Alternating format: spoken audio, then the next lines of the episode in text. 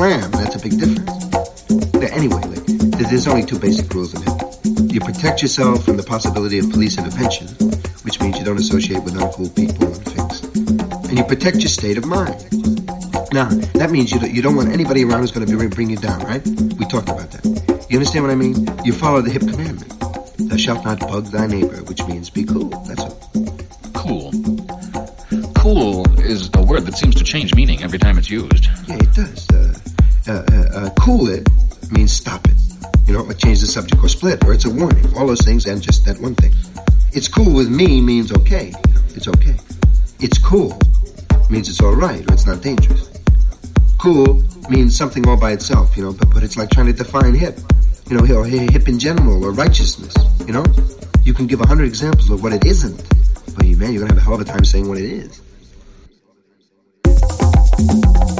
is.